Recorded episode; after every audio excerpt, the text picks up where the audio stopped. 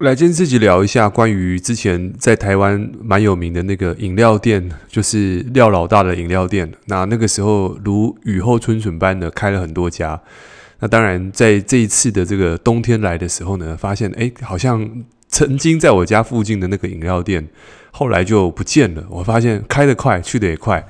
那我们今天就要聊一下话题。那这个地方，我觉得。在整个故事，那我们来谈行销好了。就是说，诶，这个故事我从这个故事当中学到了几件事情。那什么地方我觉得是值得嘉许的？什么地方我认为是呃可以更好的？那这是我纯粹个人的观点。那希望在创业的朋友做社群行销或做行销的朋友，也可以去观察一下。呃，首先，呃，我在观察到这个人的时候，其实在在这一年呢，其实。在刚开始就发现，哎，这个廖老大就是哎为台湾仗义执言。因为当初我曾经在 Podcast 上面有聊过这个人了，就是说，哎，这个人他其实在在这个流量上面刚开始是因为他跟中国大陆有一个有一个人杠上了。那那那这个东西杠上之后，为什么会有流量啊？首先，我觉得在流量的部分，其实你只要符合几个议题啊，就是说时事的、争论的、哦民族之间的、哦情感的。或者是这种反差的，这种就是这种会勾起你情绪的东西的这种流量，其实都还蛮好传做传播的。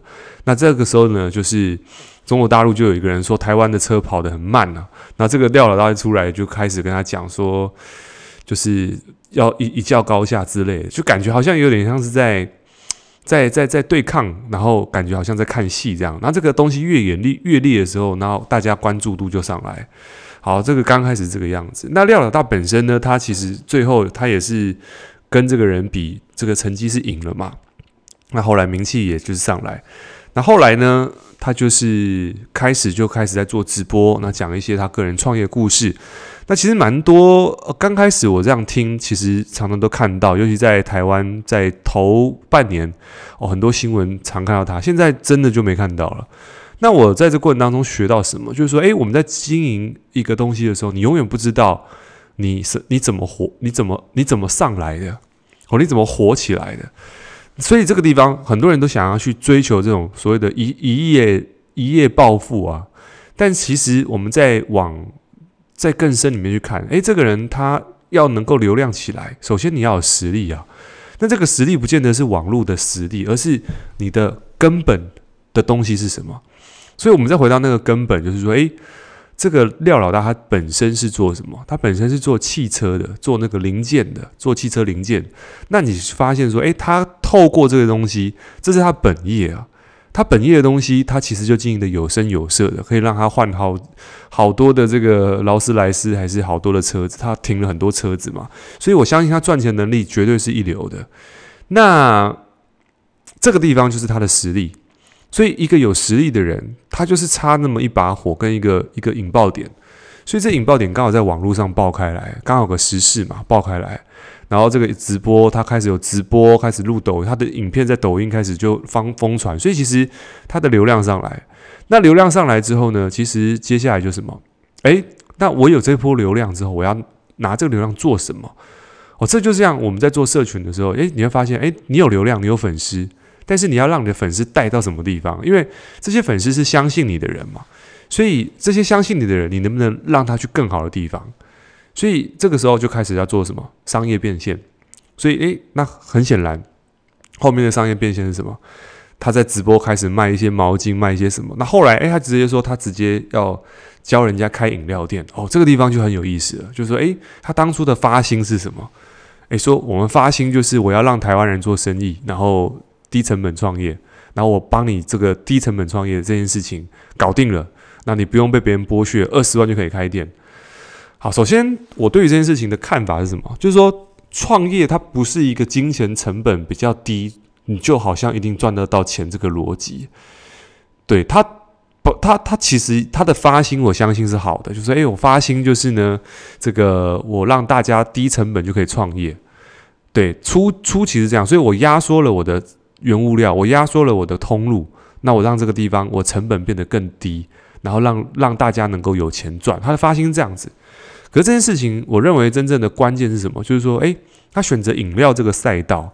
好，饮料这个赛道，其实如果你选，那你又用这种低成本的时候，那你很显然就把五十岚哦、清新哦这种所谓的这种这种饮料界的大佬的这些曾经付诸努力的人，你放在哪里？因为台湾是在做饮料手摇王国哦，蔗糖王国，什么没有？饮料最多，台湾的饮料是可以外销到全球的，到美国还有 COCO。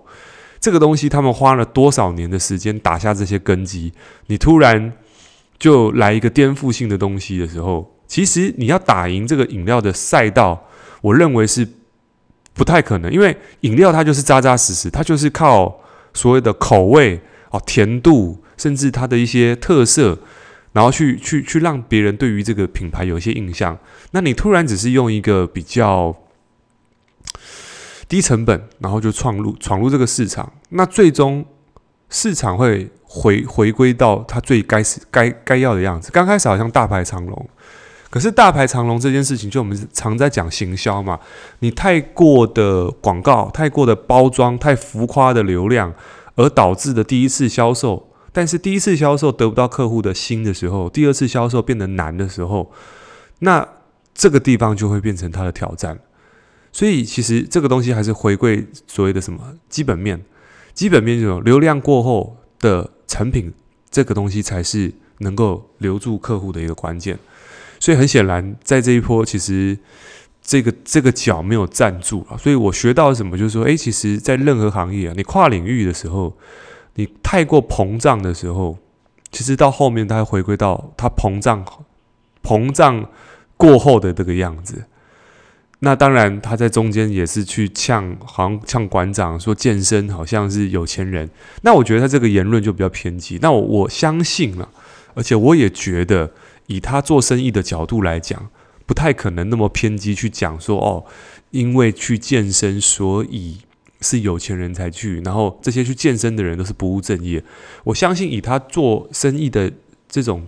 这种状态应该不会讲这种话，那我也不知道是不是啊。但很难显然讲这种话就会造成什么情绪跟对立嘛。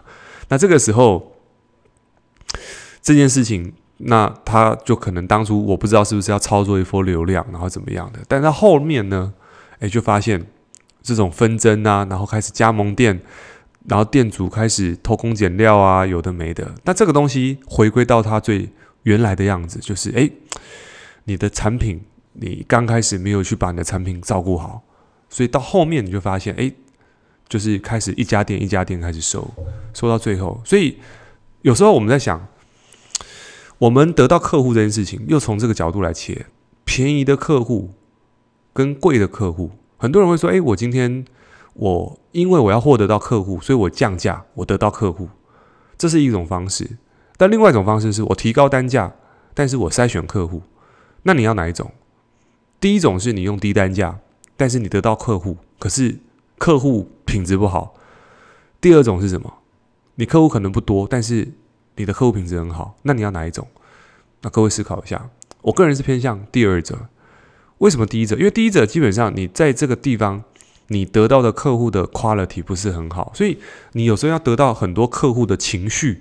哦，这个客户可能是你的加盟主，所以你在低单价的地方上你妥协了，所以在这地方你得到的客户，他的 quality 就是不是说这样 quality 不好，只是说因为他会在意他每一分钱，因为他没有创过业，甚至他没有买过贵的东西，所以他每一分钱都要很小心的时候，他当初的状态也不是不好，只是说他当下的状态就是特别的保守，所以这整个在贵对谈的能量上面其实会。不是太太欧哦，不是太理想啊。但是另外一种是，诶，他有钱，然后呢，他做过生意，他也会判断，所以他知道什么东西是好的，他付钱就很阿萨利。所以其实你跟这种人沟通，就你只要告诉我做什么事情就可以了。所以我反而我自己的经验啊，屡试不爽。只要能够跟愿意付高单价的客户沟通，态度都非常好。反而是比较单价没那么高的客户，他们可能会要求东要求西。哦，这不是他的问题，是因为现阶段资源的问题，因为他手上的资源就这么多，所以他会特别珍惜他现在的资源。哦，这是一个能量状态。所以我们在经营我们的客群，也是要去看我们到底是经营哪一种客群，是这种这种富足型的人呢，还是匮乏型的人？我这样讲有点刺，但是我想，其实客户还是有分。对，你是经营这种比较富足型的人，还是匮乏型的人？OK，在市场上这两种人都有，但是要先看一下你的产品、你的单价哦，你的产品是否能够去分辨出你的客户到底是这两种类型的哪一种人。